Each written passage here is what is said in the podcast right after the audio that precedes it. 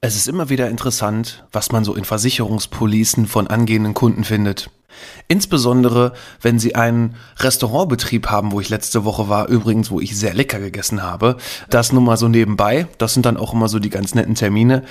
Aber was die Versicherer sich da so einfallen lassen und in die Police schreiben, man hätte den Betrieb nach der richtigen Betriebsart versichert, ja, nee, das ging dann wohl vollkommen nach hinten los, nachdem der Kunde dann mal verstanden hat, was da so in seiner Police drin stand.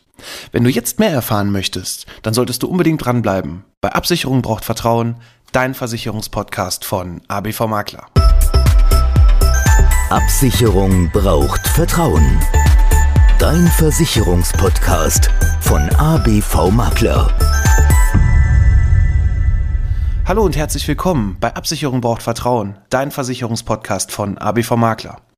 Ich bin der Alex, Versicherungsmakler aus Kamp-Lindfort vom wunderschönen Niederrhein und ich freue mich, dass du heute bei meiner 14. Folge dabei bist.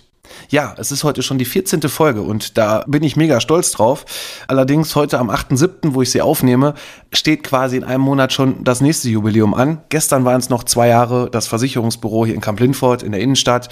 Ja, und in einem Monat kommt bei mir vorne die vier dazu. Naja, gut. Das nur so nebenbei. In der letzten Woche hatte ich einen Termin und da muss ich euch unbedingt heute von berichten, weil das ist auch sowas, was ich immer wieder sehe in Policen, dass eine Betriebsart zwar drin steht, ja, der Versicherer hat wirklich diese Betriebsart, die er versichert, aber der Vermittler hat scheinbar nicht wirklich eine Risikoanalyse durchgeführt. Das heißt also, der hat wirklich geguckt, was muss ich da eigentlich überhaupt versichern? Oder der Versicherer hat da irgendein Bedingungswerk auf den Markt geworfen, weil er sagt, okay, ich möchte diese oder diese Branche gerne versichern. Aber genau das ist dann nach hinten losgegangen für so einzelne Punkte. Da werde ich auf jeden Fall gleich noch mal ein bisschen zu berichten und auch insbesondere, und wir gehen heute mal auf den Bereich Gastronomie ein, auf Hotels ein, ja, wo man definitiv vorher gucken muss, dass es auch wirklich richtig versichert ist. Denn ich erlebe es da auch immer wieder, dass die Policen gar nicht passend zu dem sind, was man da eigentlich hat. Da wurde dann irgendwie ein Standardkonzept genommen. Ich weiß nicht, ob da irgendwie, ja, wie so eine Art Malbuch, ne, oder äh, Malen nach Zahlen, wir kreuzen einfach mal an, so standardmäßig, dann stehen da irgendwelche Summen im Antrag und dann ist ja der Kunde schon richtig versichert. Nee, also so eine Risikoanalyse, wenn wir sie mit unseren Kunden machen, die muss man schon genau machen. Man muss prüfen, was hat der Kunde eigentlich zum Beispiel in seinem Restaurant an Inventar, welche Küchenmaschinen sind da alle so aufgelistet, was, worauf muss man eigentlich achten, was gehört ihm, was gehört vielleicht dem Vermieter, wie sieht's aus mit Bargeld? Wird Catering betrieben? Also wird Essen ausgeliefert? Was sind da so alles so die Sachen, die dazukommen?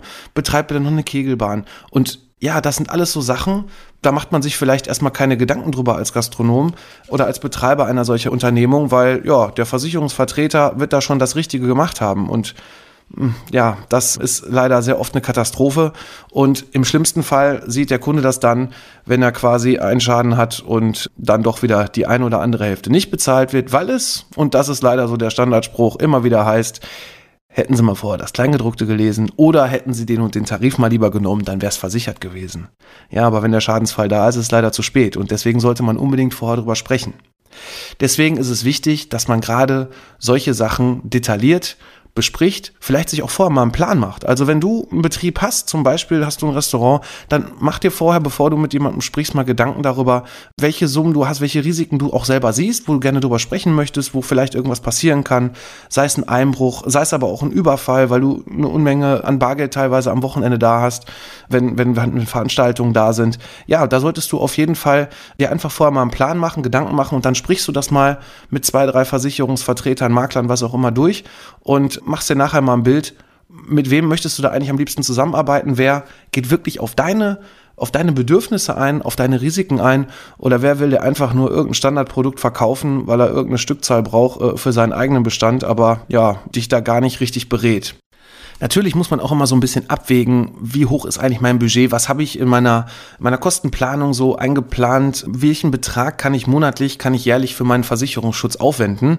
Das muss natürlich passen und mir ist auch vollkommen bewusst, dass man nicht immer alles einfach abschließen kann, weil irgendwovon muss man ja auch leben, muss den Betrieb äh, führen. Gerade wenn man am Start ist, muss man ja auch erstmal gucken, dass man irgendwie auch noch versucht, Rücklagen zu bilden. Und vielleicht kann man auch gar nicht alles auf einmal absichern, aber man sollte zumindest ein paar Sachen im Vorfeld vernünftig geregelt haben, und es gibt auch gewissen Versicherungsschutz, den muss man auch unbedingt haben. Und da fange ich ganz einfach mal an mit der Betriebshaftpflichtversicherung. Wer da ohne Betriebshaftpflichtversicherung draußen arbeitet, Ja, nee, den kann mich leider auch nicht mehr helfen, weil der sollte am besten, gerade was das Risiko angeht, als Einzelunternehmung, was personengebunden ist, wo du dann auch noch mit deinem Privatvermögen haften kannst, wenn du jemanden, ja, beschädigst, ähm, eine Sache beschädigst, einen Personenschaden, da sich jemand verletzt und so weiter. Also ohne das würde ich definitiv keinen Betrieb aufmachen. Das haben aber zumindest die meisten und das ist auch zumindest bei den meisten äh, Leuten auch angekommen, wobei ich da auch schon in den vergangenen 20 Jahren mal erlebt habe, dass der eine oder andere keine Betriebshaftpflicht hatte, weil er meinte, oh, das ist viel zu viel Geld, mir passiert schon nichts. Ne? Also da würde ich auf jeden Fall gucken, dass man das vernünftig versichert hat.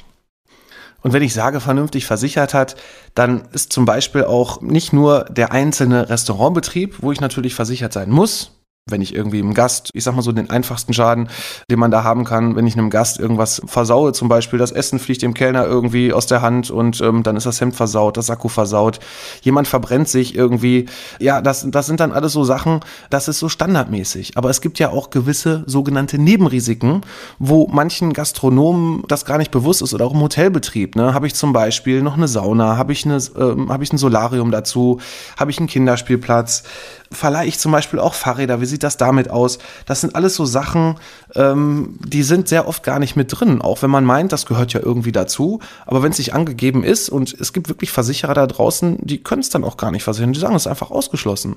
Ne? Und da sollte man auf jeden Fall sich genau einen Plan machen, was habe ich da eigentlich alles so auch an, an zusätzlichen Sachen, was biete ich meinen, meinen Gästen an, welche Dienstleistungen habe ich noch dazu, zum Beispiel auch Catering ist noch ein ganz großes Thema, wie sieht es aus, wenn ich Essen ausliefer, was ist mit den sogenannten B- und Entladeschäden, die muss man auf jeden Fall da auch mit berücksichtigen, ne, wenn ich irgendwas auslade, wenn ich zum Beispiel ein anderes Auto beschädige, was auch immer, das sind alles so Sachen, die müssen definitiv im Vorfeld vernünftig geklärt werden und sollten auch richtig in deiner Police stehen. Und ein ganz wichtiger Punkt, und es war ein Restaurant in der letzten Woche, wo ich war, das war ein Restaurant inklusive Hotelbetrieb. Da sind dann noch so Sachen wie, was passiert eigentlich, wenn von meinen Gästen irgendwelche Sachen wegkommen? Das war gar nicht versichert. Ne? Und der nimmt Sachen in Obhut. Der hat zum Beispiel auch einen Tresor da stehen gehabt, wo er Sachen einschließt für seine Gäste. Was ist eigentlich damit? Ist das richtig versichert? Ne? Ja, wenn er halt die Haftung dafür übernimmt, dann sollte man das definitiv auch vernünftig versichert haben. Wenn nämlich dann die Sachen wegkommen und der Gastronom, der Betreiber äh, des Hotels muss dann die Sachen aus seiner eigenen Tasche bezahlen, ja, dann ist es natürlich mehr als ärgerlich. Das kann man dann mit so einer Police umgehen und bekommt dann auch seinen Versicherungsschutz. Aber es gibt ja auch noch andere Risiken. Was ist eigentlich mit deinem Inhalt, mit deinen Sachen, die du da in deinem Betrieb hast? Ne? Die müssen ja auch vernünftig versichert sein. Das heißt also, die Versicherungssumme sollte definitiv vernünftig auch nach Neuwert abgeschlossen sein. Ne? Also nicht nur einfach sagen, ja, die Küche, die habe ich aber irgendwie äh, übernommen, die ist schon 30 Jahre alt. Dann habe ich irgendwelche Stühle gebraucht gekauft. Ja, die waren gar nicht so teuer. Nein, es muss definitiv der Neuwert versichert sein. Und auch wenn man sagt, okay, man hat zum Beispiel alte Maschinen, es gibt eine sogenannte goldene Regel, so heißt die, dass wenn so eine Maschine auch vernünftig gewartet ist, ne, dass du auch definitiv dann auch den Neuwert erstattet bekommst, dass du dir eine neue Maschine im Schadensfall dahinstellen kannst, wenn zum Beispiel alles abbrennt. Ne? Also, da musst du auf jeden Fall drauf achten und auf solche Sachen würde ich definitiv nicht versichern. Dann geht's noch weiter. Das, das ist so einer der größten Fehler und das habe ich auch letzte Woche wieder gesehen. Das ist die sogenannte Betriebsunterbrechungsversicherung. Also erstmal kleiner Exkurs, Betriebsunterbrechungsversicherung und Betriebsschließungsversicherung sind zwei vollkommen unterschiedliche Produkte. Das wurde jetzt leider auch im Zuge der Corona-Maßnahmen sehr oft von Kunden falsch verstanden. Die haben nämlich gedacht, diese Betriebsunterbrechungsversicherung hätte irgendwas damit zu tun, dass wenn jetzt, wie zum Beispiel Corona, da eine behördliche Anordnung kommt und der Betrieb geschlossen werden muss, dass dann da Versicherungsschutz besteht. Nee, also Betriebsunterbrechungsversicherung ist da, wenn quasi aufgrund eines Versicherungsfalls wie Feuerleitungswasser, Sturm, Hagel, Einbruch, Diebstahl, Elementar, wie auch immer, der Betrieb geschlossen werden muss, bis alles wieder hergestellt wird. Und dann solltest du definitiv gucken, und das war der größte Fehler auch letzte Woche, dass die Versicherungssumme passend ist zu dem, was du auch wirklich haben musst. Da wird leider sehr oft irgendeine willkürliche Summe genommen. Teilweise wird dann einfach auch eins zu eins die Summe von deiner Inhaltsversicherung übernommen. Das heißt also zum Beispiel, du hast 100.000 Euro in deinem Inventar. Das heißt also alle Möbel, Gerätschaften, alles, was du da so drin hast, wird versichert und dann wird einfach eins zu eins die Betriebsunterbrechung übernommen und dann hast du quasi 100.000 Euro auch in der Betriebsunterbrechung. Ja, aber wenn die Kosten höher sind als 100.000 Euro mit Angestellten, die ganzen Fixkosten, die man hat, diese laufenden Kosten, die müssen halt darüber versichert sein. Und da erlebe ich leider auch sehr oft, dass diese Summe vorne und hinten nicht ausreicht. Also das ist wirklich ein ganz großer Fehler in ganz vielen Policen und da solltest du dann auf jeden Fall auch mal reinschauen, wenn du eine Betriebsunterbrechungsversicherung hast, dass diese Summe auch definitiv dafür ausreichend ist, dass deine laufenden Kosten, wenn der Betrieb geschlossen ist, auch weiterhin gezahlt werden können. Die Betriebsschließungsversicherung dagegen leistet wirklich dann, wenn zum Beispiel im Hotelbetrieb Legionellen in der Wasserleitung sind und der Betrieb geschlossen werden muss aufgrund einer behördlichen Anordnung, bis da wieder alles okay ist oder wenn irgendwelche Krankheiten, Infektionen mitgebracht werden von Gästen oder auch Mitarbeitern und daraufhin, ja, aufgrund dieser Infektion dein Betrieb geschlossen werden muss, das ist versichert. Nur jetzt schon mal so vorab zur Info, Corona aktuell können wir leider im Moment nicht versichern und die ganzen Policen, die da diese Betriebsschließungsversicherung anbieten, viele Versicherer haben diese Produkte momentan auch vom Markt genommen. Jetzt weiß ich gerade nicht, wie der aktuelle Stand ist, ob das eine oder andere wieder dabei ist. Ich weiß es aus einer Branche, ich glaube bei Ärzten war es, da haben wir noch irgendwo ein Konzept, wo es, wo wir es wirklich noch hinbekommen. Müsste ich nochmal nachschauen. Wenn das jemand wissen möchte, schreibt mich da gerne an. Dann gucke ich da gerne nach. Aber ansonsten ist aufgrund der aktuellen Lage das äh, im Moment nicht möglich. Aber zur Betriebsinhaltsversicherung, da kommen noch so ein paar andere Sachen hinzu. Das war auch eine Sache, die ich da schon ein bisschen lächerlich fand. Da hatte der teilweise Versicherungssummen, zum Beispiel bei Bargeld, was er so in der Kasse hat, waren irgendwie 50 Euro versichert.